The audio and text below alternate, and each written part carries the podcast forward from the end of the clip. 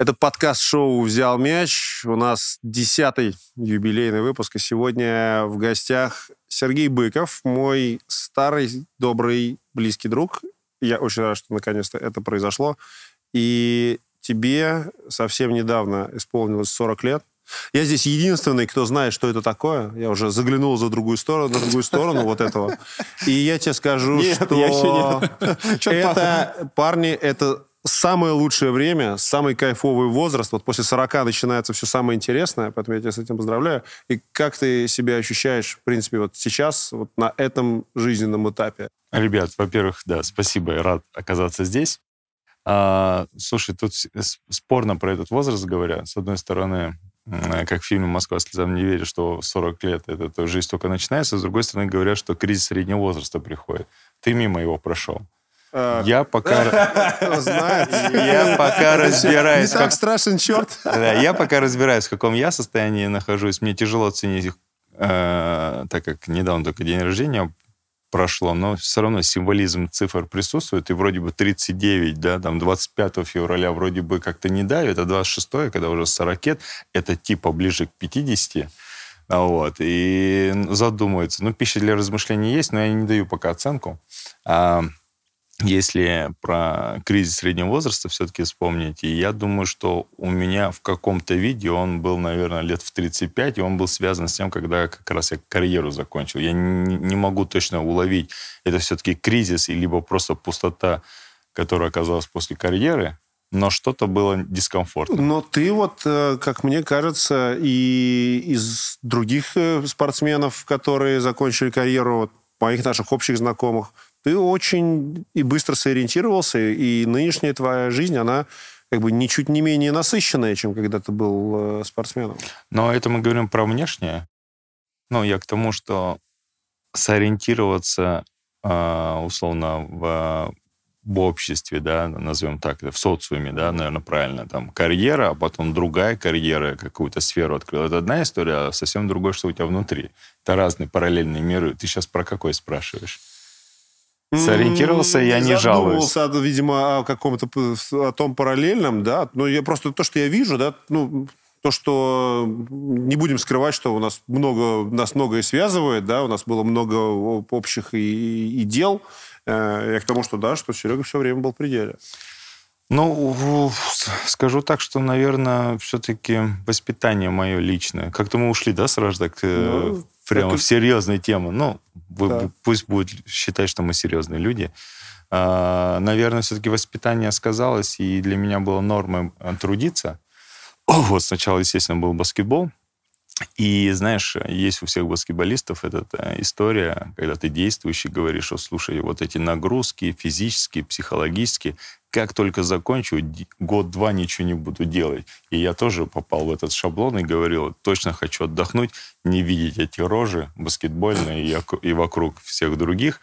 Вот. И действительно нырнул в этот год-полтора, кайфовал, ездил к друзьям, на стажировку к Блату, к тому же, э, к другим. Да, да, это классический способ не видеть баскетбольных рож. Нет, смотри, он, он, он немножко другой, он с американским акцентом был, это что-то новенькое было, вот. И я быстро начал эм, скучать. Поэтому понял, что я, наверное, без дела не могу находиться. И э, на тот момент, так сказать, баскетбольных предложений не было. Ориентировался, что есть еще вокруг. И понял, что пока нужно, наверное, э, получить дополнительное образование. И мы с тобой общались, что пошел на программу MBA в RunKix, и вот не жалею, одно, наверное, из моих лучших жизненных решений. Ты вот морально созрел к тому, что да, что ты устал от баскетбола, когда ты заканчивал, или ну, все-таки обстоятельства так сложились, что там в последних нескольких клубах у тебя... Я начал сам заниматься самообманом и думал, что я устал от баскетбола. Mm-hmm. Вот. Э, нет, я, э, если так немножко туда вернуться, вспомните, там история была, вот бронза с локомотивом, недопонимание э, с Ведищевым, несмотря на то, что вроде мне тут недавно за условно успехи этого сезона предлагали продлить договор, потом что-то там пошло не так, я оказался в выпадающем периоде, потому что команды уже укомплектовались, я жду предложения, потом супер харизматичный менеджер Родионов выходит на меня, вербует, не понял, как это ему удалось, но тем не менее, значит, оказываюсь в Автодоре, все это... Причем ты в Автодоре оказываешься не в 18 лет. 18 лет, но в 18 мне предлагали, но я тогда сказал, мне в Москве очень хорошо, я не понимаю, почему я должен ехать в Саратов. Тогда отстрелялся, несмотря на то, что 18-летний, а тут уже вроде мудрый взрослый парень, да, должен был как-то, но э, как бы сказать, э, поддался этому. Но это тоже, я, я никогда ни о чем не жалею, если честно. Для меня это был тоже неоценимый опыт. А, несмотря на то, что с Родионом очень специфичные отношения, но я его уважаю и предполагаю, что и он меня сильно уважает. И, и надо не говорить тут про обстоятельства внешние. В целом я преследовал в этом свою цель чтобы поддержать форму, опять же, это доказательство того, что я не планировал заканчивать. Угу. И когда я за, э, автодор сезон закончился, я в этот период продолжал вести переговоры э, с первой четверкой из пятерки, кроме ЦСКА, да, и повторял, ну и в интервью об этом говорил, что где хотел тренер, не захотел президент, и наоборот. Не сложился пасьянс, значит, и в этот период выходит э, мой любимый старый друг э, Сергей Валерьянович Базаревич с предложением как раз э, там присоединиться к его тренерской команде, а я все-таки готовился ментально и физически, значит, к этому на протяжении там последних пяти лет в карьере, ну и понял, что, наверное, это такой некий сигнал, давай попробую. Но все равно внутри гешталь был не закрыт самостоятельно, то есть я не планировал а, заканчивать карьеру, поэтому думаю, что вот был немножко такой нервяк, но уже он в прошлом. А насколько отвлекает вот эти мысли, а, когда завершение карьеры близится, Э, от баскетбола, насколько они отвлекают, когда ты начинаешь э, анализировать, когда нужно завершить, как это сделать лучше? Ну, они ко мне приходили, это естественно, ты думаешь, сколько еще. Э, надо, надо, правда, сказать, что у меня немножко странная ситуация в силу того, что я получил серьезную травму в самом начале карьеры, еще играя за московский «Спартак», был такой клуб. Вот. И мне врачи на тот момент пророчили, что если я до 30 доиграю, так в шутливой форме, да, типа ты красавчик, вот.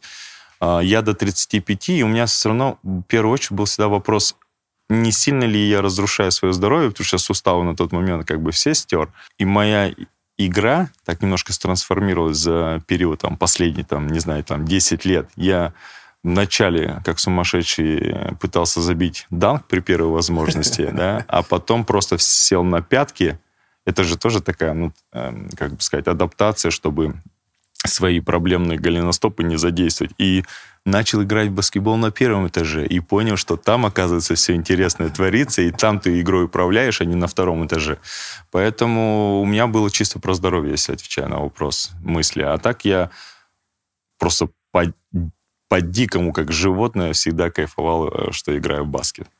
Вот эта вот история про первый второй этаж, не, я с удовольствием... Сейчас и в подвал спустимся. Это ровно то, что я, что я хотел. Особенно вот тот момент, когда у тебя, когда Ивкович сказал, а, вот это тот парень, которому я доверяю. Да, это же как раз, мне кажется, исследствие того, что первый этаж — это прежде всего защита. Или это не прежде всего защита? Там, это там несколько же... этажей. Опять так. будем раскладывать. Давай, одно, да. одно делалось при, реально с точки зрения игры, угу. а вторая история с, с точки зрения эго. А, я имею в виду то, что э, Кивковичу, он меня на первый этаж с точки зрения эго поставил. Потому ага. что я как молодой игрок, и там на всех этапах детского баскетбола... А, значит... Везде звезда. Подожди, ты был звездой или ты думал, что ты звезда? Мне кажется, совпадали эти вещи. Я и думал, и, наверное... Ну, ну в детском баскетболе простая история. Э, доминируешь, сколько забиваешь, вот. И там я проходился как бы вот по всем, да. И вот ты приходишь, вот условно такой парень с большим желанием э, стать звездой уже на, в большом баскетболе, и не улавливаешь эту историю, что здесь можно стать уже игроком. Точнее, ты не видишь свой потенциал. Условно, я точно не Джордан, но я должен, и любой игрок, э, ребенок, да, который стремится к чему-то, он должен воображать, мечтать и даже обманывать себя, что он Джордан. Это двигатель некий. И вот я прихожу, условно, Джордан, а мне говорят, чувак, здесь совсем другие задачи. как бы и он, наверное, объективно видит, что я э, не смогу там перепрыгнуть через что-то, поэтому вот тебе э, спустись на этот первый этаж или в подвал с точки зрения эго, а физика, я же говорю, на, на первый этаж спустился с точки зрения моих, как сказать, физических, физиологических, физических отклонений. Вот а, как-то а так. он тебе это сказал, ну, как бы он с тобой... Это был разговор или это просто действиями там сажал тебя, как бы минуты урезал? Как это было? Это было...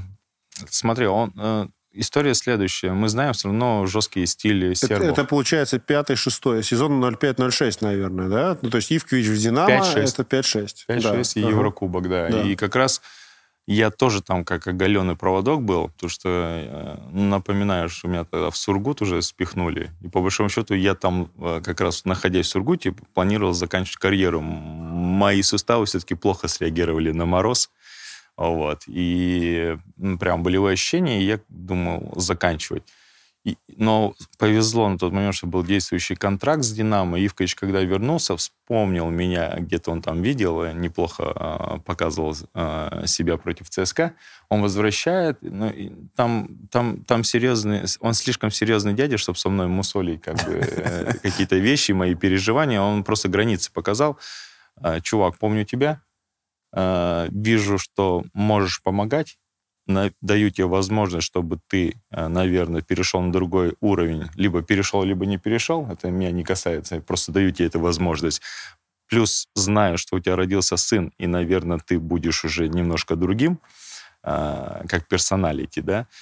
И если говорить конкретно, как опускал через игру, это, да, сажал.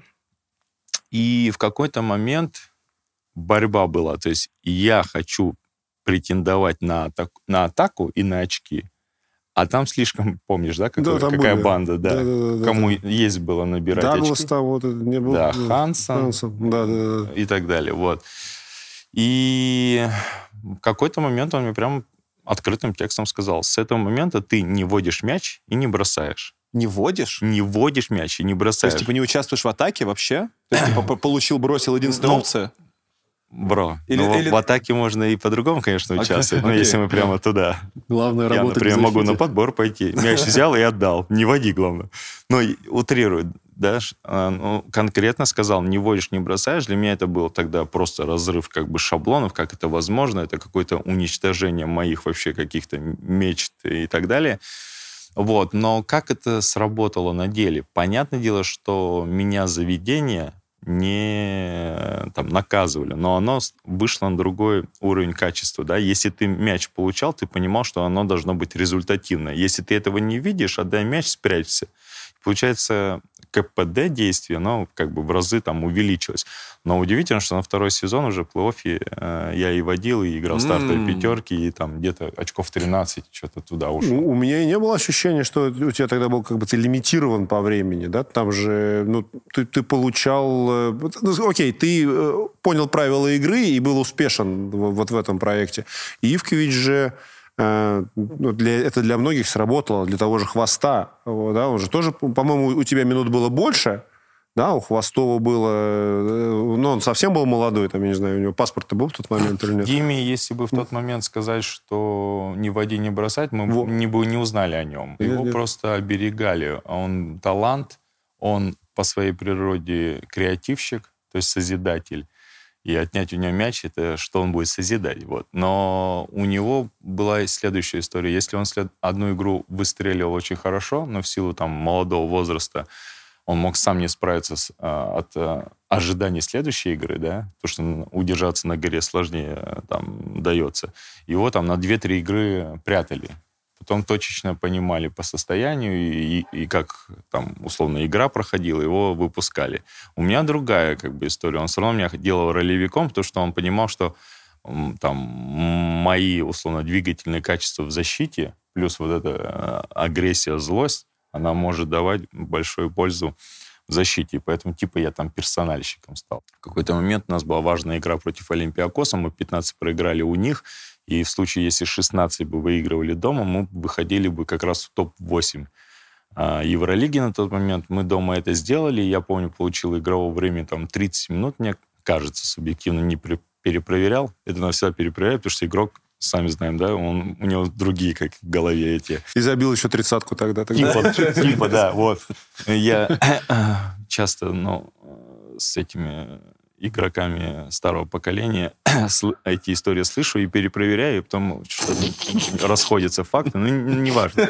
Я к тому, что я, наоборот, тогда набрал два очка со штрафных, а меня отметили в раздевалке, и, и вот э, потому что там, условно, прессинговал Пен был такой, э, зажигал в Евролиге первый номер, два-три раза он не перевел даже середину, там, фол нападения, перехваты в таком духе. И он меня отметил, сказал, что вот как бы вклад Сергея сегодня как бы я хотел бы отметить. Я понял, что на игру влиять можно не только очками. А вот в контексте истории ты говорил, что Ивкович тебе сказал не бросать, э, не водить. Складывается ощущение, что такой-то авторитарный тренер. Это относительно того, что ты молодой игрок был, он так себя показал, либо он в принципе так э, старался воздействовать на всех игроков своей команды? Нет, он по-разному. Ну, типа, да, можно назвать авторитарный, вот, но на самом деле там, где мы находились, в данном случае Динамо с претензией на победу в Еврокубке и там э, сбросить ЦСКА с пьедестала, да, там как бы серьезные задачи. Э, детским садом он не занимается, и опять же, в том составе находились все равно игроки те, кто, он, наверное, понимал, могут выдержать требования. Вот. Кто не мог, они просто не были в этом составе. Предполагаю, что он, как бы, наверное, считал меня, что у меня эта агрессия может дать пользу команде. Я, я это так интерпретирую. Вот. И плюс, мне кажется, это сербская школа. Ничего, что я... Давай, давай, давай, давай. Что эта сербская школа, она таким образом э, построена. Допустим, тренер, но все равно мы предполагаем более мудрый, хотя это не всегда так бывает, как карьера Сейчас, сейчас будет вопрос про другого. Да, давай. И, значит, э, больше знает, обладатель ну, там, колоссальных знаний по разным сферам, да, и он говорит, условно, вижу такой профиль вот этого игрока, примерно вот такой, вот его потенциал, вот он, наверное, может что-то, и потом я ему показываю рамки. Не води, не бросай. И удивительно, что если ты начинаешь водить и бросать, то тебе тут же показывают, напоминают правила, да, и в жесткой форме. Если ты не, это него не делаешь, то тебя не трогают. Просто уважительно а, а, относятся. И, такое, и такая происходит дилемма.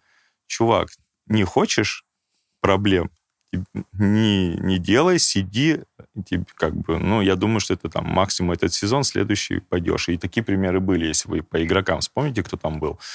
Если ты берешь на себя, это же тоже подтверждение твоих амбиций, э, твоего характера.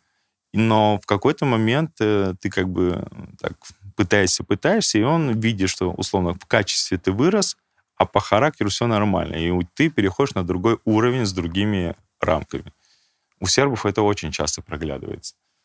А, мне кажется, я гружу вас. Тебе, мне кажется, повезло по карьере, что ты поработать с разными большими, очень яркими тренерами. Однозначно. Да? То есть для тебя Ивкович стоит особняком в этой истории, как, как, как первый большой да, стоит особняком. И ты когда, вот ты в тот момент понимал, что он тебе дает, вот этот весь объем, или это пришло уже позднее, когда ты, а, вот... Да, в моменте я не понимал.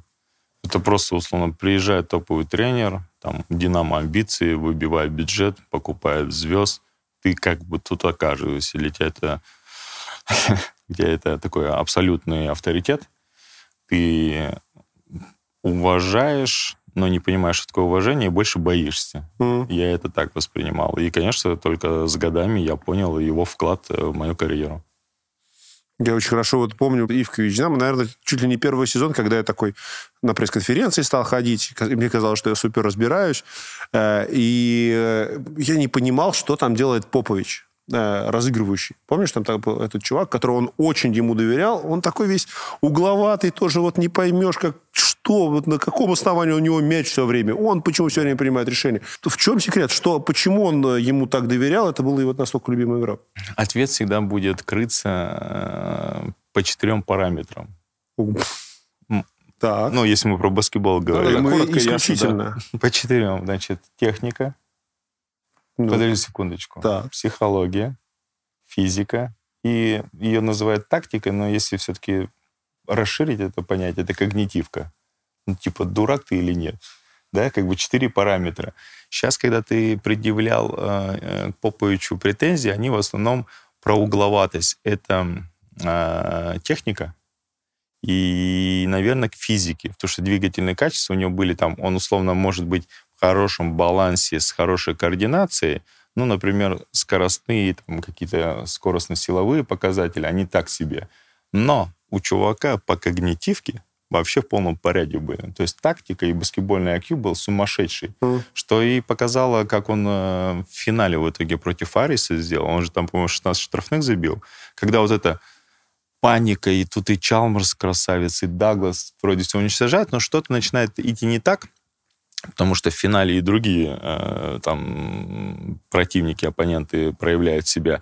А Попович просто понимает, вот пять командных, э, вымаливаю фол.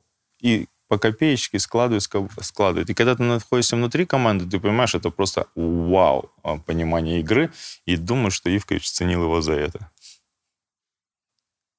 Или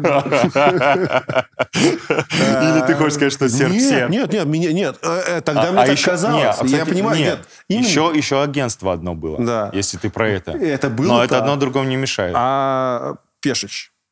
И вот думаешь, блин, дед уже сколько, к 80 корячится куда-то туда но он востребован, хотя сборная у них провалилась сейчас, да, там на Европе, но, понятно ли, попали под э, Джан Марко. случайно попали под Джан Марка, нашего друга. Э, твой опыт работы с Пешичем, э, из него ты что-то вынес вот такое ценное? Это был очень яркий сезон. Это был яркий и до сих пор необъяснимый точно. Там логики как будто бы казалось на тот момент очень мало. Но э, скажу так, что из-за тех разборок, которые в тот период были в «Динамо», я вынес лично все в свою пользу. А, что там случилось? Короче, у нас был очень звездный состав, покупает Пешича. Пешич совсем не аристократ Ивкович, это немножко такой э, деревенский сербский мужик с такими э, прямыми подходами, как бы вот, э, какие-то колоссальные сумасшедшие нагрузки, и от этих нагрузок, значит, э, поплыли, поплыли звезды. Требования были одинаковые ко всем, то есть Ивкович, да, мы говорим, что вот условно есть три прямо звезды, 6-7 ротаций, остальные... Сидят. Ну, сидят, да, проверьте себя на прочность, остальные называется. Вот. А, это у а Дуды. У Дуды. А у... Ну, это все тоже штамп определенно, но да, я да, так да, объясняю. Да. Короче, а у Пешича у него все равны. Там получали вообще, не, неважно, какие у тебя были регалии. Там, и, Генри Доберкант, давай. По полной. Но я говорю, у меня, я почему сейчас паузу делаю, потому что для меня это только комичная история. Если любой игрок с того состава встречается, мы всегда вспоминаем Першича, потому что там просто целая кладезь историй. То, что по фану. А так эти э, психологическое вечное давление. И произошло следующее, что звезды не могли выдерживать такие нагрузки, когда у нас там ряд поражений пришли, короче, а они попросили руководство поменять тренера. Вот, и было такое жесткое собрание, где, значит, э, ну, подняли этот вопрос, дальше вместе или не расходимся, да? Угу. Когда мы в топ-8 проиграли в какой-то там стадии, его выгнали. Но и Пешич понял, что он не управляет командой, и началась там просто такая жара. Вот. И, значит, по нагрузкам, опять психологическое давление. А, многие сели звезды на баню. Те, кто просто молчал и работал, как я, а, значит, э, получали игровое время. Вот. А потом для меня тоже Пешич был это самодуром на тот момент. Mm. И я вот общаясь со всеми игроками, которые были у него, значит, э, прям там звезды, и, и спрашиваю всегда про Пешича, все говорят, Пешич, это классный тренер, это просто папа наш. Ты говоришь, как это возможно? Ну, нет, вот. И потом я с Пешичем встречаюсь как раз в тот год, когда я ездил, кайфовал, и тоже uh-huh. его увидел, и позадавал ему несколько вопросов, говорю, что там вообще было в «Динамо» в тот момент, до сих пор люди никто не знает. Он говорит, слушай, я даю игровое время, там, звездам и так далее, но требования ко всем одинаковые. И они очень, у меня серьезные нагрузки, э, значит, и я вот выстраиваю принципы и философию игры до Нового года, а после снижаю, и мы выстреливаем, даем результат. Но когда, э, значит, решили мне рассказать, как я должен, значит, работать, а я чемпион мира, чемпион Европы на тот момент, тренер команды победителей Евролиги и так далее, там послужной список мы помним, он э, сказал, что мне уже было без разницы, я хотел просто свое имя защищать. И поэтому я ушел вот в такой трэш. И мы пообщались как с милым дедушкой. Я понял, что на самом деле вот действительно произошло вот это непонимание клуба, звезд и тренера. А так он крутой дядька. Просто звучало поначалу, что это как будто бы крайность. Он такой тренер, который вот ушел прям в самый, ну, не знаю, там, белый и черный, он прям ушел вот в самый край вот из всех. Но похоже, что Но ну, история гораздо же... про... Ну, то есть, да, более многогранная. Ну, много, ну да. Он, он же успешен. Он да. же, понимаешь, он остается, он пор, востребован, да. он успешен, и он, он как бы не идиот. Ну, он не идиот. А тогда он, он казался идиотом. Mm, и мы поняли, что начал играться. Начал играться, он докапывался до всего. Что ты ешь? Значит, э, там нам приносят... А что ты ел? Во-первых, он участвовал даже в, э, в составлении меню, да, то есть понятно, что все было вареное, не жареное, как бы вот, но не все к этому быстро ну, как бы не все к этому привыкли, и сейчас вроде бы как современное тренерство не вмешивается в, в эту часть. Вот. Э, потом там, там комичные были истории. Я говорю, если нам, нам выносили условно кексы с глазурью, да, там он всех поваров вызывал, там раз прямо как саблей срезали всю глазурь. Там курицу немножко решили на гриль положить. Там шеф-повар в каком-то ресторане, там э, мы команды где-то за границей играли. Он ему, эй, Айбо, иди, иди, иди, иди, ида. Тот приходит, ему вилка в курицу, он ножом скребает этот кляр, ему тычет и говорит, ай, я бига, это холестерин. И то есть там свадьба гуляет, пока мы кушаем в гостинице, он просто пошел в контур, говорит, пока мы кушаем, свадьбы не будет, музыку выключите и так далее. Ну, то есть это были игры, игры на каком-то немножко сумасшедшем, но высоком уровне. Никто не против, что мы еще про тренеров, нет? А Я с удовольствием. Про, про, про Малковича. Это же... Он уже такой был Боже был на пенсии. Боже уже на пенсии. Он же, у него очень длинная карьера. Не все помнят. Малкович это тот, кто он выиграл с югопластикой. Он, тот, кто сделал югопластику, он выиграл с ней два титула подряд, ушел в Барсу, и Югопластика Барсу прибивает в финале. Югопластика берет три Евролиги подряд. Это вот типа начало 90-х. Да. Это взял мяч на медне на нашем канале. Я смотрел. Вот. Крутая серия. Про, про Малковича расскажи, что, что он был за товарищ? Малкович был... Э... И есть. Да. И он сейчас, по-моему, если я не ошибаюсь, министр спорта Сербии. Ну, надо перепроверить. Вот.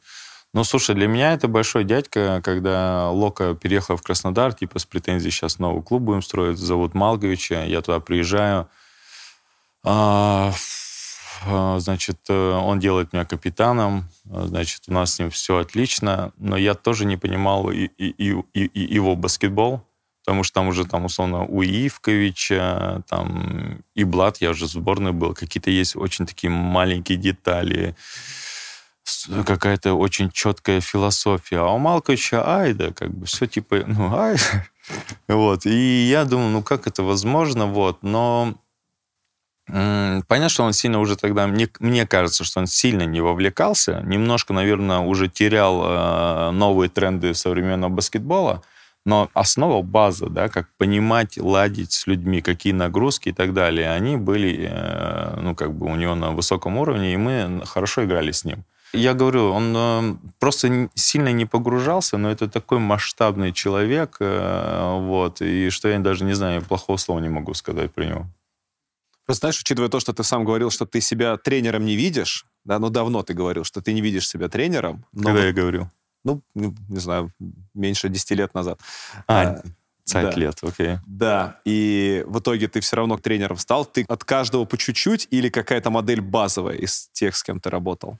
Ну, во-первых, я всегда хотел быть тренером, а но мог тебе сказать немножко искаженную информацию. Почему? Потому что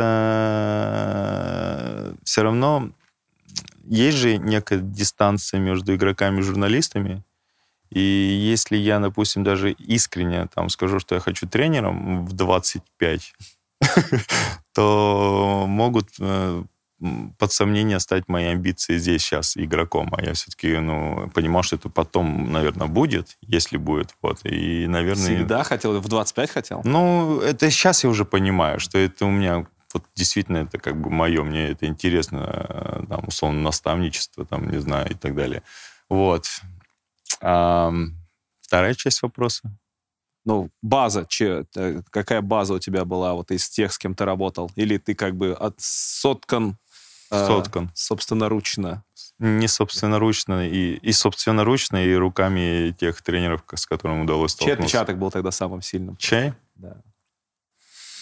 Ну, давай так. Э, мне сложно оценить. Я говорю Ивкович особняком, а, это еще связано с тем периодом, что я вот молодой и раскрываю как бы понятие большого Питал баскетбола. всего, да, тогда? Да, Блад, он просто разрывает шаблоны других подходов, потому что все-таки я продукт там условно советского, не, не с точки зрения хронологии, а с точки зрения подходов, да, как бы игрок, и работал с тренерами, которыми на поле павшего бойца придут еще, и как бы сильно не заморачиваемся, справишься ты или нет. Ну, то есть это не коучинг такой, да, был наставничество, а как бы давай. Вот. И, и, и поэтому Блад мне откликается с точки зрения подходов в отношениях с людьми, Ивкович с точки зрения требований к результату, Барцокас в, в детали, э, которые есть там, условно, в защите в нападении, двигается мяч, подстраховка, там прямо все расписано по деталям, и как он закладывал, закладывал вот это все на, там, условно, первые два месяца, когда пришел э, в Лока, это прямо, как, знаешь, это инструкция по применению. Работаешь, и это прямо будет работать. Сейчас он, на самом деле, уже немножко подуспокоился. Тогда он был слишком горячим у нас. А сейчас он такой уважаемый тренер, показывает хороший результат, по-моему, с Олимпиакосом, да, на первом месте могут идти, не знаю. Ну, ну вот. там сейчас просто... Тут Нет, то, то есть сейчас он было. не горячий, да? Сейчас Мне уже... кажется, чуть-чуть подуспокоился. Он в Химках подостыл немножко. И, нет, там он тоже танцевал. У него вот эти танцы знаменитые. После Химок, мне кажется, ну, наверное, это э, с точки зрения тоже как вот персоналити, каких-то таких мудрых э, отношений, ну, тот же э, Малкович. Есть те тренеры, которые мимо прошли. Но Пешич не прошел мимо, правильно? Просто я думаю, как, что ты взял от Пешича, может быть, как раз? Пешич — стойкость, стойкость а. своих принципов, идей, да? идей. Там, ну, как бы, ну, все. Я, я, конечно, не совсем как бы поддерживаю такое. Я считаю, что если тебе аргументированно донесут, что в этой части ты, может быть, не видишь этот параметр, именно поэтому ты заблуждаешься в этом, то я, по крайней мере, хочу услышать, может, со скрипом, но хочу, захочу услышать. У Пешича, мне кажется, этого не было. Так и все. Ты же доигрывал сезон в Униксе под руководством Тринкьери. Ой, блин, ну забыл. Спасибо большое. Тринкьери тоже для меня прямо вау. Но это такой, знаешь, это... Э, он очень глубоко знает баскетбол, прямо очень детально и так далее. Но он маэстро, мастер э, э, манипуляций, вербовок э, игроков. Итальянский внутри, внутри, внутри вот этого да, химию, да, создал? Да, да. Вроде бы как... Ну, вот я говорю, это хитросплетение, и ты обезоружен. Ты видишь, что это сейчас просто инструмент достали но ты обезоружен, потому что это так красиво по-итальянски было. С черногорским акцентом, по-моему. А я слышал историю, что Павел Антипов на тот момент еще молодой игрок, что-то он на тренировке не так сделал, не то, что от него требовал Тринкьери, и Антипов бегал на протяжении полусезона вокруг э, площадки. То есть он приходил на тренировку, и вся команда делает то, что требует тренер, э, ну, баскетбольные вещи – а Антипов просто бегает. Смотри. Ты застал это время? Нет? Смотри. А, Паша в плохой физической форме любит гамбургеры, чипсы, кока-колу и так далее. Набирает лишний вес, который ему мешает. Ты можешь ему прямо сказать, ты жирный, иди бегай. а можно, а можно еще докопаться до, до одного момента, что ты не, ну как бы условно, не, твой подход не на должном уровне, ты вот здесь тупишь, я тебя наказываю, иди бегай. Это та самая манипуляция, и, которую ты... Условно, да. И ты, получается, и показал, что ты тупой, а с другой стороны еще займешься своей хотя бы аэробной я думаю, что там было совмещение. Но я помню, что Паша бегал, но не полсезона, правда. Это вот как раз из этой серии. Когда все гипер преувеличивается со временем. А он потом только я там два сезона бегал только, потом еще э, играл. Но Паша хорошо играл под его руководством. Шикарно. Он отлично э, концовку сезона провел. Да, Тринкери единственному тренеру, которому удалось обуздать Богачева. Мы все знаем э, как ну, говорить? надолго его хватило там, конечно. Чувствуется эффективно. Кого? Кого? Ну, Тринкери, блин, обуздать Богачева сколько проработал? Год. Да, Или, ну, пол, два. Два. Раз, сезон 13-14, по-моему. Два. Или один. Ну, мне кажется, там не был второй сезон. Один. Не было. Там... Ну, ты, не, подожди, подожди. Ему предлагали договор. Просто Тринкери понял, что он хочет вернуться там, где солнышко, и э, лучше положить... Хотя в Баварию, да, ушел? Броза Бамберг. Броза Бамберг. Значит, э, просто вкус, вкусную кухню хотел, не, чак, не чак-чак. Не, но там он управлял ситуацией. Так, все-таки Блад. Блад. Я думаю, что правда для каждого человека, который в России баскетбол просто любит, это явление, которое вот просто вот было в нашей жизни. У тебя это было совсем по-другому. У тебя это было очень... Ну, ты был очень активным человеком, человек, которого сначала чуть не отцепили, потом прицепили обратно. А вот сейчас, когда ты туда возвращаешься, что ты вспоминаешь про Блата, прежде всего, да, про да. те команды? Ну, слушай, у меня там уже такая, э, такая слепая любовь Э, во-первых, не забывайте, он же меня пригласил в сборную в 2006 и сразу же э, доверял. Поэтому там, ну, я, я субъективен, я очень благодарен ему за это, да, при том, что потом понятно, какие эмоции со сборной переживал. Вот, в 2007 действительно отцепил-прицепил и попал в последний вагон это круто, но не хочу повторяться, мне кажется, там все понятно. Не, правда, много раз рассказано да, уже. Да, все, да, как да. бы вот отцепил, прицепил. Хотя, извините, я прям очень помню этот момент, когда вот эта тренировка, на которой сообщают, как ты идешь, ну, ну, ну чуть ли не со слезами ты шел в, в раздевалку, когда mm-hmm. было понятно, что нет, а потом хлоп, и все пошло по-другому. Все просто... Тема да. рассказана. Да-да-да, извини, продолжай. Все верно. Да. Вот. Э, э, и потом получается, что уже с 2008 он доверял мне ну, такую важную роль в сборной, да, и при этом мы еще добивались результатов, но понятное дело, что для меня с ним связаны как бы лучшие воспоминания. И, конечно же, вот этот баланс, когда ты и требователен, и э, не переходишь грани, э, там, условно, оскорбления личности, у него это, наверное, на высшем уровне. Э, все ну, как бы мы все равно мыслим э, шаблонами, стереотипами. Там Ивкович э, авторитарный. Авторитарный тренер, да. Э, Пешич авторитарный, там, не был. Самодурный. Ну, вот что-то из этой серии. Да, там а, Блад демократичный, но Блад не совсем демократичный. Он, э, конечно, его философия там складывается в том, что он тебе давал нишу, где можно принимать решения, но там также было все четко. Есть лидеры, которые могут созидать, а есть ребята, которые должны работать и в, э, в, в своих ролях, да, хорошо.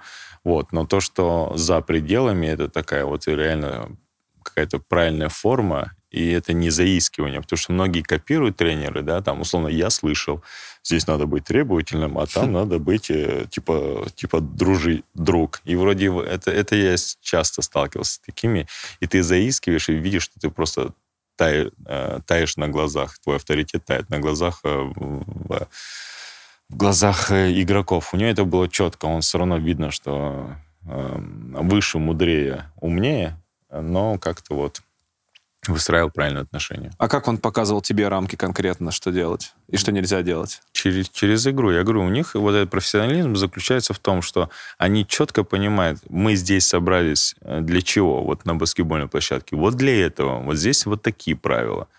А, а вот здесь мы живем. Почему? Потому что мы люди. И мы друг друга уважаем и общаемся. Ну, я вот так это э, вижу. Ты у Блата стал э, первым номером чисто случайно, правильно я понимаю? Я читал какое-то интервью, что он тебя подозвал и спросил, играл ли ты когда-нибудь первым номером. спросил на английском, и ты -то на тот момент еще не так хорошо его знал, ты ответил yes. Да и на этот момент ничего не поменялось. Это правда.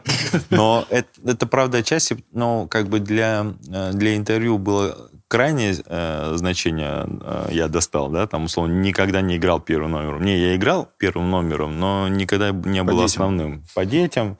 По детям я, кстати, больше центровым играл, Дмитрий. Это же интересно. А, нет, ну там уже условно какой-то там молодежный уровень. Там я, я, я играл, но все равно больше склонялся ко второму номеру. И в «Динамо» меня же Влад позвал, получается, в 2006 Понятное дело, что я был второй, не созидатель, не первый номер. И действительно, он меня так спросил, я так ответил.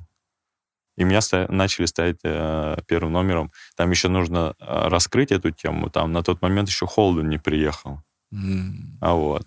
А так как Ивкович грамотно сделал, он всех нас, деревянных, которые не соответствовали уровню победы в Кубке УЛЕП, он нам сразу же после сезона отправил в Капаоник на сбор не помню сколько, две-три недели или даже месяц. И вот в этой форме я получаю, ну, я получаю приглашение, и вот в этой хорошей форме приезжаю на просмотр. И я думаю, что это условно на тот момент было конкурентное преимущество. Оно нивелировало там условно несоответствие. Все равно там была банда хороших, опытных игроков. Там э, Захар Пашутин, э, этот э, Петя Самольник и так далее. Вот. И я думаю, что это мне сильно помогло заскочить. Удачно так заскакиваешь, да. Ну, так, конечно, деревянненький, так, но зато в хорошей форме. Ну, я, я с годами все пластичный и пластичный. Не знаю, что это. Напряжение в голове снялось или, не знаю, красное вино помогает. Я мягче. Мягче по лиге UBA это видно. Я не деревянный. Трипл-дабл, да? Трипл-дабл-то есть, Трипл-дабл на первой скорости. На первой скорости. Это правда. Но, знаешь, удивительно, что я, ну, смотри, я, получается, типа тренер, а там э, продолжаю получать кайф, ну, через игру. Все равно баскетбол, но я люблю. И получается, что э, какие-то получил знания и опыт в тренерской сфере. Плюс э, сейчас работаю в Сибуре и писал там программу «Тренеры 2.0». А чтобы написать программу, которую, ну так, без ложной скромности, да, можно назвать там на кандидатскую, да, по этой теме, ты погружаешься в такие мини-детали и потом видишь игру в совсем другой плоскости. Ты понимаешь, но с этим чуваком точно не надо переходить на вторую скорость. С ним можно и на первую. А вот и срабатывает, э, э, как это сказать, наш встроенный механизм сбережения энергии. Зачем тратить на него 5 калорий, если можно на одной выехать? Загрузил? Не, не, это вот как, как, как когнитивность. Это вот эта когнитивность, это и есть, правильно? Вот эта когнитивность, как ты Когнитивка. А? Ну, ну, ну, типа да, тактика, да. ты ну, больше и, видишь этих, да. Игрок ты или, ну, или, или не игрок, да? Да, вот, ну вот, например, вот. как это проявляется в игре, да, молодой игрок, да, допустим, ну, видно, просто приходишь на э, этот какой-нибудь там чемпионат России по молодежке, Иногда сидишь в первом ряду, смотришь вот эти, на этих э, богатырей. Суператлетов. Суператлетов, да. бегают, прыгают и так далее. Но потом понимаешь, что большинство из них сходит. Почему? Как раз это все будет в принятии решения. Потому что ну, взрослый баскетбол, условно, как ты принимаешь решение. И если ты сейчас, потому что против тебя игроки такого же э, порядка все время на физике, вот с такой суженной когнитивкой, да, не понимаю, что делать, главное побежать вправо. Ты видишь Кольцо — это главная цель в баскетболе. Ты же хочешь забить. И видишь, условно, преграду. И если ты понимаешь, что правила баскетбола говорят о том, что фол нападения — это если прямо, вот. А если чуть-чуть отклонение от права вот туда, это кратчайший путь к цели с учетом вот этого препятствия. Да? препятствия. Так зачем отбегать туда и зачем делать 17 дриблингов перед собой? Потому что потом это разбивается уже на высоком уровне, и игроки даже по такой банальной причине сходят. Они не понимают, что они делают. И твои э, сумасшедшие двигательные качества и антропометрия, они просто в никуда уходят. Ты хорошо играл звездно по детям, потом перестроился, когда началась профессиональная карьера чуть-чуть. Если бы ты сейчас со своей головой нынешней, но вот там в 18-летнем теле, каков потолок у такого игрока мог бы быть? И еще вот в этом сезоне, когда э, Когда ты меньше. не боялся играть на втором этаже. На этот бы сезон как бы заехать, да? Нет ответа на этот вопрос. У тебя была мечта, не знаю, играть в НБА где-нибудь? что? Э, то есть... Ну, у любого ребенка была мечта э, НБА. На медне рассказывалось о программе NBA Action. Мы также все сидели, кайфовали, мечтали, и я один из них – вот, и... Э, Ты же сам говоришь просто, что нужно вот эту цель себе установить, да, которая даже это несбыточная цель, которой надо тянуться. Какая у тебя тогда была цель? То есть просто попасть? Или ты конкретно что-то хотел? Ну, она была не, чет... не по смарту сформулирована цель, да, она тут такая расплывчатая, типа, вон ба, круто. За, за океан посмотри. просто, да, просто за океан. Ну, туда, нет, туда. типа в ту атмосферу, которую вот в этом цветном телевизоре. А. Вот здесь как-то все серо. В хайлайтиками. Да, в хайлайтиками. Это где-то так было. А потом приходишь, ну, условно, школьный уровень, городской, областной, э, России, вроде все в принципе, плюс-минус получается. И самый, говорю, этот переходный момент, когда ты с этими мечтами, с неадекватными, они в целом не, неадекватные, да, намного расскажут о том, что не, надо все равно мечтать, условно, попасть в НБА, но в какой-то момент ты все равно должен оценить себя. У тебя сигналы э, будут извне подтверждать, что ты не Майкл Джордан примешь ты или будешь в своей иллюзии говорить, что ни хрена, что вы мне доказываете, я Майкл Джордан, да? Таких мы много видели, как И мне кажется, вот эта адекватность, это условно и срабатывает твоя когнитивка там. Ты сможешь э, проанализировать, кто ты, ты сможешь не заблуждаться, ты сможешь быть адекватным. Это же не противоречит тому, что ты можешь стремиться дальше, э, просто она уже будет э, в какой-то момент немножко скорректирована мечта не абстрактная где-то там Майкл Джордан НБА, а там условно мне кайфно, что я э, самосовершенствуюсь, развиваюсь. И я хочу двигаться по этому пути. И пока я вижу эту динамику положительно, ну, это, это охрененное ощущение, и мечты не надо. Но я как-то так размышляю. Ну, просто, то есть, получается, что ты вот как раз, да, мы подошли к этому седьмому году, и ты сам сказал, что э, было, вот это был этот сбор, ты подошел в хорошей форме, тебя прицепили как раз в сборной, и что, ну, получается, что у тебя как бы и пик, и пик возможностей, да, твоих, и при этом и понимание в своей роли, да, у тебя как бы все хорошо, и ты заходишь вот в этом идеальном состоянии как раз э, в сборную, которая вот, ну, естественно, у меня там она ассоциируется как раз вот с этой картинкой в телевизоре, вот, а потом уже все эти истории многочисленные, которые были рассказаны про атмосферу, про все там хорошее безумие, которое происходило. Поэтому хочется погрузиться как раз именно в то, что было с твоей стороны. 2007. Да, как вот именно, именно вот эта безумная, хорошая атмосфера, которая была внутри. Почему она была такой? Давай так. А, мы любим все красивые истории о том, что супер атмосфера и так далее. Она же и в другие годы была не победные. И то, что в сухом остатке называют супер атмосфера, по делу, вот как бы вот в тот момент это не, она не была не без шер, шероховатостей, правильно? Там такая же была конкуренция, там также игроки завидовали э, там друг другу, правильно? Там какие-то были, не знаю, там травмы и, и так далее. Нет, но просто ты, когда постоценка происходит, ты, конечно, оглядываешься и говоришь, о, в целом она была крутая. Вот. И, ну, она же тоже могла Э, условно, тот путь свернуть вправо-влево вообще в любой момент, да. Ты, мы проигрываем игры перед 2007 году там в товарищеских матчах кому-то, и там на самом деле было напряжение, да, угу. чуть-чуть вправо, чуть-чуть влево, и все в основном все на тренере держится. Да, как ты среагируешь? Будешь гайки завинчивать, предъявлять, либо сейчас условно а, возьмешь удар на себя и просто как э, профессионал начнем дальше работать, там, фиксировать какие-то вещи. Наверное, это было 100%. Но вот, пошла игра, и мы не верили в себя в первую, я не помню, мы с Сербией же, по-моему, играли. С Сербией первая игра Первый, была. Да? Сложная игра, выигрываем, а если проигрывали бы? Угу. и накладывалось бы на наши проигрыши до. Куда мы пошли, не знаем. Ну, то есть, типа, пара решений могла Да, прям Сербия сильный развернуть. соперник. Она тебе дает э, силы, поэтому потом Греция и Израиль в группе попали, да, под нас. Да. Дальше набираешь обороты. Э, сама система отрегулируется тем, что, например, я, как молодой игрок, да, который не получил игровое время, у меня тоже есть дилемма. Мы знаем, как часто разрушают коллективы э, запасные игроки. поэтому Блата та же философия, кстати, есть, что 9 игроков а, по принципу реально кто лучше, угу. а 3 уже с параметром говно ты или не говно человек. Mm-hmm. И это тоже учитывается, потому что команду разрушить изнутри очень легко. Если сидят там в конце скамейки не совсем соответствующие э, ребята, да. Вот. Да, то есть пусть лучше типа послабее, но зато адекватные, которые да. не будут ничего требовать, они да, будут или... должный уровень тренировочного процесса, они всегда будут хотеть, э, будут поддерживать, толкать вот этих уже там условно стартовые, стартовых игроков и так далее. Поэтому, ну, там много всего могло пойти не туда, но в целом, оглядываясь назад, это вау было.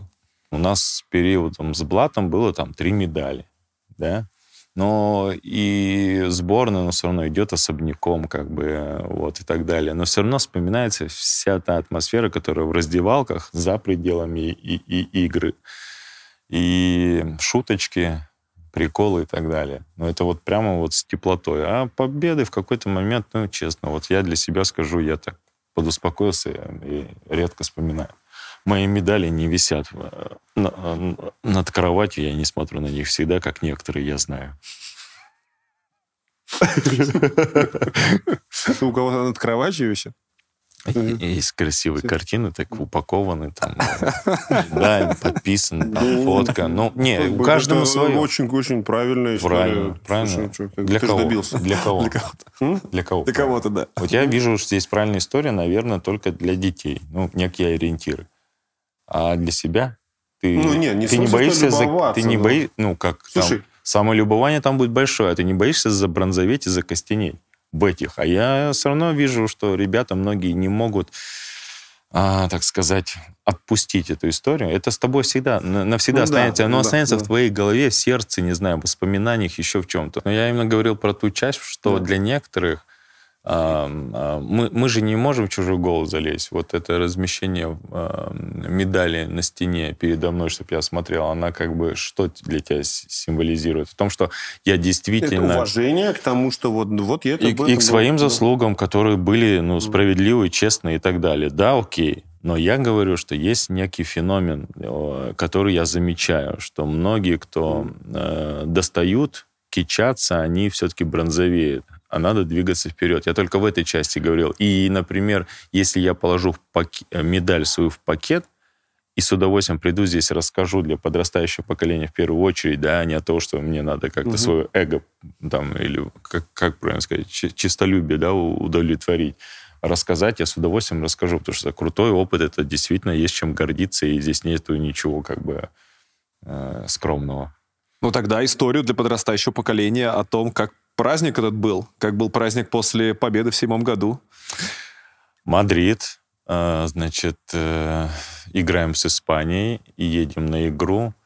А, сопровождение полиции. Город э, прямо э, живет этой игрой, все понимают, что Dream Team, европейская Dream Team по каким-то непонятным россиянам должна пройтись, будет гуляние, город готовится мы выигрываем, едем э, с арены в отель, и город умер oh. полностью. Поэтому Мадрид закрылся сразу же моментально. Такой некий траур прослеживался. И мы отмечали в, в, в отеле. Ну, там, условно, посидели все вместе и отмечали и вторая часть нашего, как бы сказать, празднования, она все-таки уже не для камер.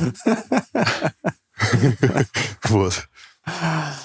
А у меня тогда вопрос про Dream Team не европейскую. В принципе, у тебя в карьере были матчи и в составе ЦСКА у вас турне было по США, где вы играли с Майами, Оклахомой и Кливлендом. В 2008-м товарищеский матч против сборной США, в 2010-м на мире играли. То есть ты играл против Коби, Леброна, Дюранта. Вот кто наибольшее впечатление на тебя произвел? Либо, ну, не обязательно эти три игрока, может, кто-то еще. Понял. Ну, сейчас. Нет, я просто к тому, что а, несколько моментов вспомнил. Вот. А, но, слушай, я, я также был под большим впечатлением, а, с одной стороны, а с другой стороны, мне также дико хотелось проверить себя, потому что ну, ты не понимаешь, а, картинка искажает, да, часто, какой-то уровень, насколько ты там отстаешь. А мне иногда казалось, ну, come on, даже выходить э, стыдно, да, как бы против таких игроков. А тебе казалось перед игрой так? Ну, нет, я имею в виду, когда даже не, на радарах не было вариантов, а. как ты с ними сыграть, ты говоришь, ну, слушай, наверное... Не мой уровень, не да? Не мой уровень. Вот, потом действительно первая история была это 2008, да? Да. Да. Пекин. Да, 2008 Коби, э, Уэйт, Леброн. Вот. И... Даррен Уильямс. Ну, он тогда... Последний аргумент. По идее, он тогда был король. Он тогда был в порядке. Да, вот. Ну, конечно, хотел себя проверить. Вот. Хотя я э, не был тогда в сборной на лидирующих позициях. Я понимал, что там получу какое-то время, но хочу себя проверить. Ну, конечно же, у меня скорректировалась вот эта разница, что они крутые, ты не, вообще никто. Что да. они не инопланетяне, да? Да, они, они очень крутые игроки, но с которыми можно э, играть, у которых много слабостей, понятно дело. Много что... прям? Ну, окей, зацепился за слово да, много. Ну, ты так сказал просто с уверенностью. Ну, окей. У них, у них, у них есть слабости. Немного, но есть какие-то. Вот, и может с ними на... Ну, не на... Ну, опять же, равно это понятие. Смотри, они... Мы проиграем 20, а до этого они, по-моему, полит, полетел да. произошло... 80 обыграли, типа, да? 50-60 да, что-то да, такое да. было. Две игры, и Аргентину, и Литву, они по 50-60. Как бы, а ты 20. На равных? На равных. Гораздо вот, И там да. вроде даже... Вот. Но я не, я, мне сложно ответить. Если просто про игроков, ну, конечно, Коби. Для меня Коби. Вот из этого поколения прямо вау. Нет, ну он для тебя просто как, как типа как кумир, как профессионал, или ты прямо на площадке, у тебя на первом шаге обошел, такой, господи, ничего себе. Да, так. Да? Потому что с Леброном я, получается, в 2008-м не, игра мне не, по, как не сказать, не как Кейру, пересекла. Там, это Кейру пересекся там. Да, поударялся об Леброна. Вот эти фотки все с искаженным лицом, потому что там как опускал. Вот, у меня чуть-чуть другая была история, мне хотя бы доверили Коби, вот, который расправился со мной там не очень сложно, вот, но неважно, как бы. Коби, я просто думаю, что вот арсенал его, так сказать, э, возможностей на площадке, он шире, чем э, как бы у, Леброна, и плюс э, мне нравится то, что мне в нем какая-то некая одержимость вот такая, да, она выше, да, вот. А она Леб... чувствовалась? Ну, как бы, типа да. Я же сказал, с Леброном не сталкивался. А вот с Леброном, когда уже в составе ЦСКА, я помню эту ситуацию, значит, вот как бы он в лоб на тебя разбегается, думаешь, ну, как бы что. А я в латеральных-то хорош был. У меня другие проблемы. Вот. И я спокойненько раз принял, два принял, так что я съедал. Но я, я иногда просто смотрю вот все эти нарезки про НБА, да, все равно наш фокус, я уже тоже как болельщик смотрю, фокус, когда ты на нападающего смотришь. Но я иногда заставляю себя смотреть на защиту. Но это же кайф. Это кайф э, нежелания, нехотения, непонимания. Просто э, дебильное чтение игры в защите. Поэтому столько там хайлайтов и так далее.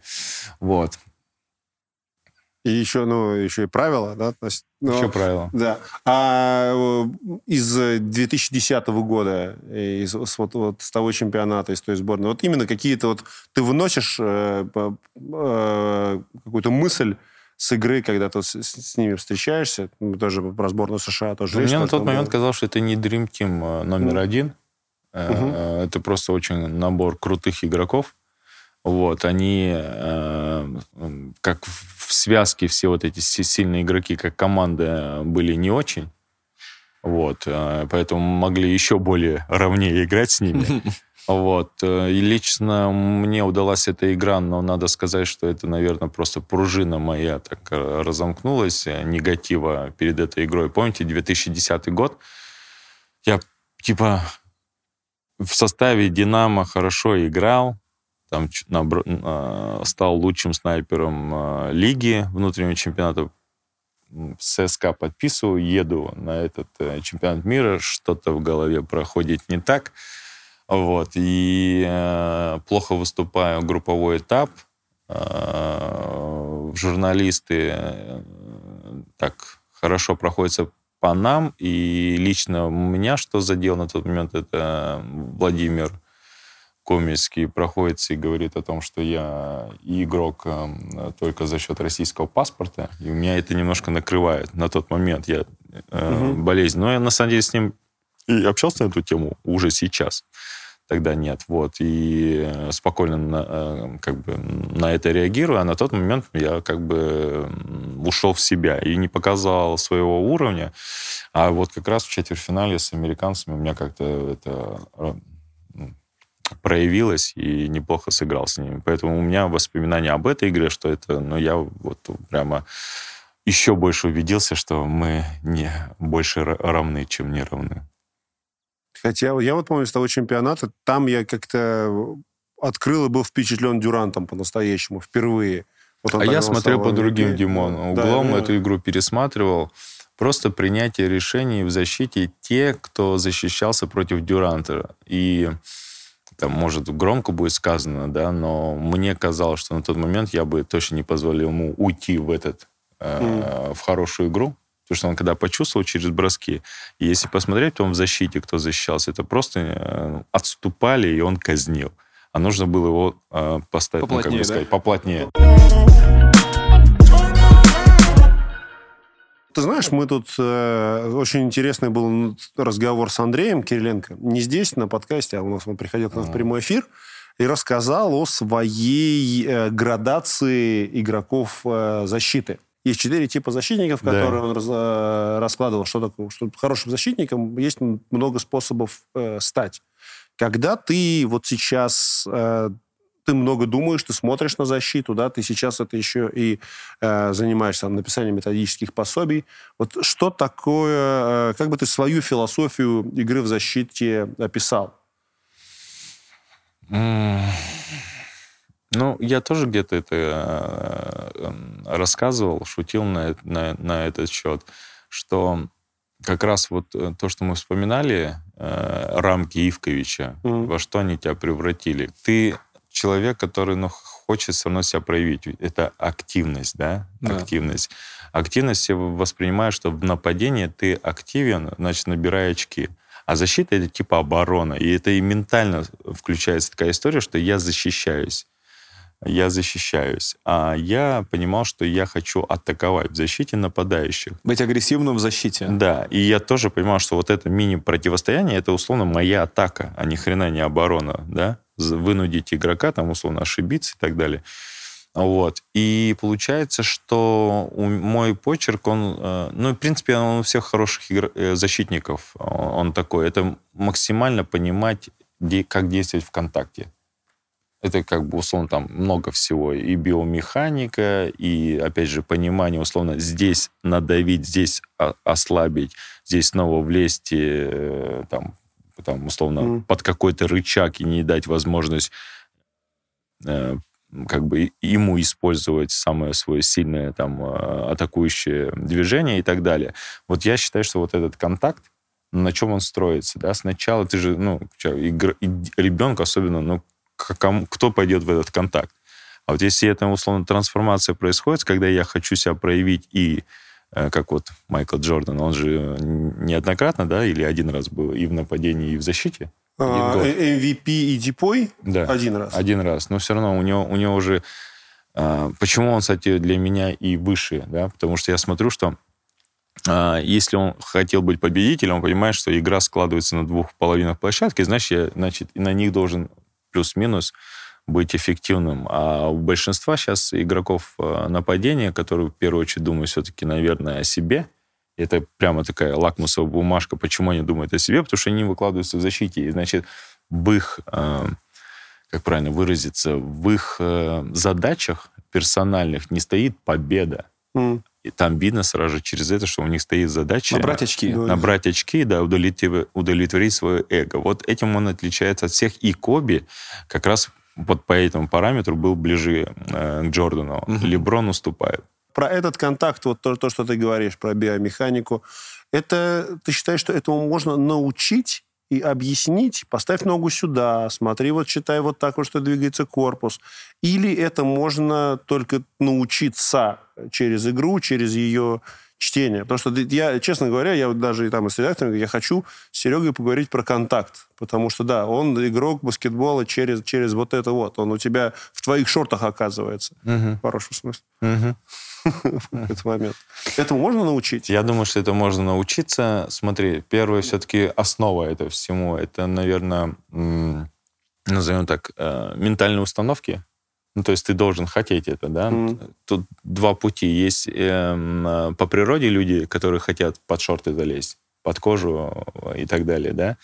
А как, есть... как ты, да? То есть, ну, ну мне кажется, да. Природе, да. да. Мне кажется, да. Вот. А другая история, ну, окружающая среда. Если ты попадаешь в руки э, тренера, который это понимает, и он провоцирует и создает ситуацию в тренировочном процессе и в играх таким образом, чтобы ты шел в контакт, тогда э, там ну, ну, ментальную часть донести, это все-таки всегда надо донести, да, вот, а, либо толкнуть туда, а ты понял, что это действительно крутая история и принял это, стало частью тебя, ну, то, что ты хочешь под кожу залезать.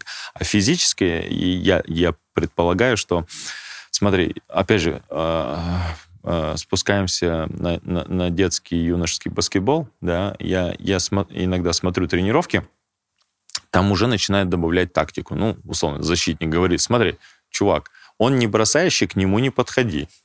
Да? А этот право, вот как бы все, там, вот закрой и все. И игрок начинает там, считывать, молодой игрок, которому нужно просто индивидуальное развитие. Он начинает э, здесь отступаю, и ему это откликается, потому что он привыкает, что тут... И не хочет. Угу. Зачем? Зачем? Там да, больно да. с ним, как бы еще. И если ты говоришь о том всегда, что плотно, и он всегда плотный, он будет получать фолы, э, там где-то падать, травмы получать, но он начинает в этой э, в этих параметрах раскрывать свои грани. Он подмечает уже, здесь отступаю, здесь налегаю, здесь отнимаю это. Поэтому, да, это возможно научиться. Нет, научиться, да. Дима расспрашивал, можно ли этому научить, если ты как вот бы... У тебя да, это получилось. Влияет у тебя на тебя, кто... откуда? Э, были ли... У тебя было создано когда-то такое... А, я хотел отнять мяч у всех. Угу. Сам. Ну, это, да. Этому тебе никто, ты должен никто не заставлял. Да, никто. Он один оказался мячик. Если было два, я ну, да. А он один оказался среди вот этих десяти людей, и мне захотелось его отнимать. И если он у меня, я в нападении, я хочу забить, Угу. Потому что мне сказали мяч, правила, да? правильно, нужен мяч. А если он не у меня, мне нужно отобрать. И я э, всегда шел в этот контакт, отбирал мячи. Мне удавалось на детском уровне, потому что я не играл в профессиональной подготовке резерва, я играл на колхозном уровне. Как бы. Мне всегда удавалось забирать мяч. Потом я понимал, что здесь сложнее игроки, но задача-то не меняется, да. поэтому приходится сильнее. Больше поэтому, да, я внутри хотел, а дальше говорю определенные требования. Если тебе говорят о том, что ты должен э, закрыть этого игрока, должен, и я сам этого хочу, ты все равно э, понимаешь, что от, играя с ним в контакте, у тебя выше шансов, нежели на дистанции талант тебя просто раскачает. А мне угу. часто уже на профессиональном уровне были задачи э, защищаться против очень крутых, э, талантливых нападающих. Естественно, я более эффективен, когда я близок. Я не даю ему проявить свои лучшие качества в нападении. Просто, знаешь, ты же не зря как бы сказал про вот этих вот молодых звезд, которые все ориентированы на атаку, потому что, ну, она, естественно, как бы дороже продается, она больше ценится, и как бы, ну, как будто бы, типа, проще, да, то есть, ну, ты там травму не получил, а все тебя как бы хвалят. А, ну, вот вопрос тогда, ну, а можно ли игрока, который всю жизнь учился играть только в атаке, реально научить, не знаю, хотя бы в 22-24 года, если он уже звезда атаки, можно ли его научить играть в защите, или уже все время упущено? Ну, это все равно каждый будет частный случай. В целом, я считаю, что можно научить. Но если мы говорим про ту же NBA, где нету такой острой потребности, правильно? Ну, ну нет, до плей да, пока не считается Нету, да. И, ну, условно, команда с серьезным тренером NBA, который все равно понимает, что такие игроки четыре градации, которые Андрей э, обозначил, должны быть, потому что чемпионские команды, когда мы посмотрим, всегда такие игроки были. Ну, ну конечно, но в целом тоже нужен же баланс, да, все защищающиеся, ты как бы одна, у тебя, ну, все стороны не могут быть одинаково сильны, поэтому, ну, как бы, понятное дело, что каждый, ну, ты собираешь команду по ролям, да, вот. Но все равно вот я прям вот вижу, что смещение... Э, сильное, да? Что, сильное смещение, да. В чемпионских командах всегда был какой-то, не знаю, су суперзащитник, который, не знаю, своими действиями просто ломал игру у нападающей команды, правильно? Да, минимум один. Минимум один, да. Да, без этого. Ну и это же еще и способ для, если ты лимитирован в чем-то, ну вот иди паши. То есть мне кажется, что э, твоя карьера э, успешна, и ты бы всегда был востребованным там долгие годы, именно потому что, ну, твое отношение к работе, скорее, твоя работоспособность, чем вот тал талант на первом месте. Ведь это один из главных э, талантов профессионального спортсмена – пахать. И, Талант к труду. А? Да, да, да. Любовь и, и не боязнь вот этого всего. Ну, слушай, э, есть тоже определенный клише на мне. Я, например, себя, себя не считал ограниченным. Я себя считал очень талантливым. Всегда. Я, нет, когда я сказал ограниченный, я не тебя имел в виду, конечно. Ну, тогда ну, снимается вопрос повестки. Ну, вот. Я, наоборот, не понимал, как такой талант не могут распознать, не дать больше, больше возможности проявлять себя с мячом. Что ну, то, ну, то есть это к тому... Ну, да. Я как раз и хотел сказать про игроков NBA, но что странно, что они вот не понимают. Но а на самом деле именно поэтому, что это понятие довольно сложно, да, что все, что все считают себя очень, очень Или наоборот, игроками. очень простое, да. простое понимание, что твои э, средние значения очков за сезон а, корреляция к твоему окладу, она прямо очень прямая и сильно проявляется. Всегда тоже игрокам говорил там, когда хотел поумничать и найти себе, а, точнее, наставничество хотел себе найти тому, кому нужно было полечить, вот, говорил молодым игрокам, дружище, ну смотри, вот у тебя 2,6 да, очка в среднем за игру. Смотри, Выходишь, значит, не рискуй вот эти трехи бросать. Это, кстати, два Макса, в принципе, все друзья, я им рассказываю, всем другим, поэтому нет здесь секретов. Макс, Макс э, Григорьев и Колюшкин. Выходили, мы понимаем, да, как э, сложно выйти в профессиональном клубе со звездами, да, там, зачем играть в рулетку, треху забил, не, по, не забил. Ну, забил, наверное, тебе дадут еще две минуты до следующего промаха, да? Как бы, а почему нельзя не рисковать, а в каждый раз выходить со следующим настроем? Значит, начну прессинговать с той стороны, вдруг где-нибудь подмучу, перехвачу, да, и убегу легкие, легкие два очка. Потом дальше, зачем все время с развороту бросать треху, когда показ и попробовать вымолить фол, особенно ты, тебя выпускают вероятно, в конце первой четверти, где уже пять командных, и пойти легкие и два штрафных забить, и вывести среднее значение со сраных 2,6 до 4,3 за сезон. И это будет не x2 за к зарплате, а может быть x10. Вот она, когнитивочки-то где работает на самом деле. Когда люди это не понимали и все равно играли в рулетку, брошу красивую треху, но я видел, что в итоге не зацепились. Нужен такой наставник, да, Стас, чтобы где-то зацепиться в правильный момент. Всегда нужен такой, да, опытный человек, который будет наставлять тебя. Еще такой очень подробно и правильно расскажет, что как, как, как, как вся система работает. Через юмор причем.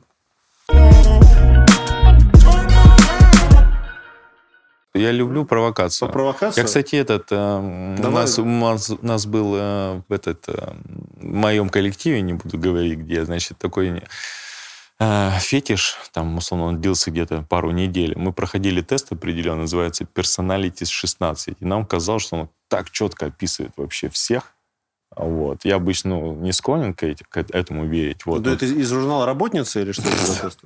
Новодвинский рабочий. То есть 16 персон, ну, то есть максимум 16, может быть, вариантов личности, да? Да, да. Вот. И я, короче, если в сухом остатке, я провокатор. А. Вот. Причем есть, э, значит, кто систему э, любит проверять на прочность именно с точки зрения разрушения. А я вот именно просто получаю удовольствие от того, что, например, спровоцировал, посмотрел на реакцию, и увидел кайфанул. изменения и просто кайфую сижу. Вот, ну, поэтому давай. мне нужно ну, провокацию. Ну, Можно? Все-таки, как ты считаешь, твоя карьера, твои вот последние, типа, три сезона, насколько все могло пойти не так, если бы вот это вот не провокация, вот если бы вот не это и эта готовность вестись на провокации, если бы у тебя не испортились отношения сначала с Женей Пашутиным в «Локомотиве», Э, ты вот эту историю э, про прокручиваешь, что это было? Что это было такое? Тоже вот... Это разве провокация, Нет? Дима? Я тебя умоляю. Просто попросил пересказать опять очередной этап карьеры. Да без проблем вообще. Но я не, шучу. Нет. Я на самом деле не... У меня сухом остатке, да, в голове, что я из этого э, больше поимел, чем потерял. Вот. Если мы вспомним, если ты э, вспомнил конфликт с Пашутиным, я напомню, я там, знаешь, уже так смешно даже об этом говорить, ну, честно. Ну, уже бы. это действительно уже, типа, давно, Ну, да, и, ну, ну вот, у меня ноль негатива из этой ситуации. Там. Но если так вот вспоминаешь, но нельзя говорить, потому что сразу же это... В общем, если вспомнить, значит, э, там, наоборот, это был определен для тебя драйвер такой, да, снова там доказать. Да, иногда многие игроки уже э, теряют этот огонек, а у меня вот тут появился дополнительный. Как он выглядел, да? Я ушел на тот момент в Unix, познакомился с замечательным тренером. Мы тот же прошлись по тому же локомотиву, как вы помните. Это было приятное чувство реванша, да, там, условно. Я потерял в деньгах в Лока, но за счет того полгода, когда пришел э, и Стринкери себя проявил, он э, мне выбил еще больше, э, mm-hmm. значит, этот контракт э, в Униксе. Вот. Э, потом, э, отыграв в Униксе, э, Локомотив сделал выводы определенно после той ситуации понял, что все-таки с Быковым какие-то связи больше положительных было. Снова меня возвращает, мы берем бронзу в Еврокубке. Все отлично. Э, потом, если говорить про Ведищева, э, на тот момент, да, он, типа мы были в стадии подписания, но что-то не понравилось э, на этот, там, что-то в моей коммуникации не понравилось, то, что я не согласился, что Лига ВТБ, участие в Лиге ВТБ, хотя это было в официальном да, пространстве клубом озвучено, что мы больше сконцентрируемся на выступлении финала четырех, и там одна стадия в Лиге ВТБ пала жертвой этому, и я там условно прокомментировал, что ну я как игрок хотел бы участвовать везде. Все корректно, но как-то неправильно приняли э, и расшифровали это. У нас не сложилось. Дальше я э, подождал, поиграл в автодоре. Тоже опыт, тоже опыт. Заканчиваю карьеру. То есть у меня нету э, э, вывода, что эти там угу. два на самом-то деле, хотя как-то видимо, люди, которые вот э, гипер преувеличивают, да. со мной много всяких негативных этих, хотя у меня два, про все остальные я просто вот с теплотой вспоминаю истории и, и людей, да, значит, и да и про этих уже тоже с теплотой. Ну, там просто получается, что тут и сюда и, и да. Джон переходит, и, да. и, и, тут, тут, и, кру- ну, и круто поговорили, год же отыграли после того конфликта, ну, как бы э, не детский же сад. И потом тренерская история, и дальше мы уже все проговорили. У меня, я не считаю, что я с минусом, я наоборот считаю, что это было с плюсом. Так, тогда я хочу попробовать тоже. Взял мяч э, «Провокация» с Сергеем Быковым, наша новая рубрика. Раз ты хотел быть тренером с 25 лет. Хорошенько зацепил. Да. Я уже понимаю. Давай. А, сборная России маячит в голове как бы качестве главного тренера на горизонте для тебя когда-нибудь? И если это никогда не будет, как первый номер сборной России, будет ли это тогда разочарованием для тебя? что ты не добился, если ты об этом думал? Ну, я реалист. Я понимаю, что раз у меня, как бы сказать, немножко сейчас траектория личная, там, профессиональная карьера, да, немножко в сторону ушла, я понимаю, что я выпадаю из тренерства и наивно просто жить мечтами о том, что, а, может, ты возглавишь сборную. Я понимаю, что сейчас огромное количество тренеров, которые развиваются по этому направлению, они больше имеют право и возможности, там, условно, быть тренером. Поэтому для меня это сейчас просто нет такого выбора. Вот. А, но все может быть. Он же появится, он же когда-нибудь а, появится. Он, появится. он не может не появиться. На, на самом деле, вот сейчас я, кстати, вот подумал, что действительно для тебя в целом же тренерская история, ну, там, на клубном уровне, она твоим нынешним опытом корпоративным, она не то, что не закрыта, а ты приобретаешь... Э, я просто понимал, что это будет нескромно звучать. Что ты приобретаешь совершенно навыки, которых нету у большинства людей, которые видели только раздевалку и раздевалку. Да, и это действительно так. И это действительно... Знаешь, такой чек-лист, знаешь, у него просто чек-лист такой, так, это сделал, Менеджмент, он расширяется, конечно. Ведь мы все равно не понимаем, что тренер — это менеджер, просто в одной сфере, да. Я как бы сейчас немножко... Тренер, он даже, знаешь, как... Упражняюсь в другой даже сфере. Даже не то, что менеджер, он HR.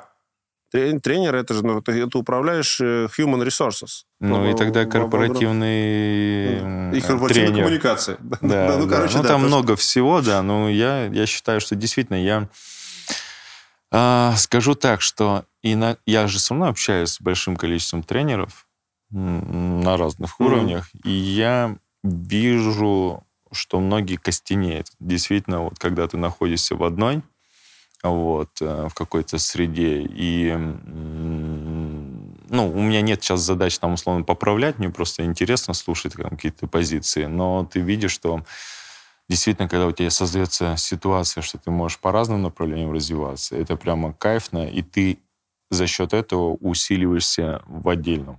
Да? В данном случае, допустим, там, в тренерстве. Поэтому все возможно. Зовите. Зовите. И еще приходите. Э, друзья, Сергей Быков был сегодня гостем э, подкаст-шоу «Взял мяч». Сергей Быков взял мяч. Спасибо тебе большое. По-моему, было круто, было интересно. Было очень И круто. Хороший, теплый разговор. Спасибо, друзья.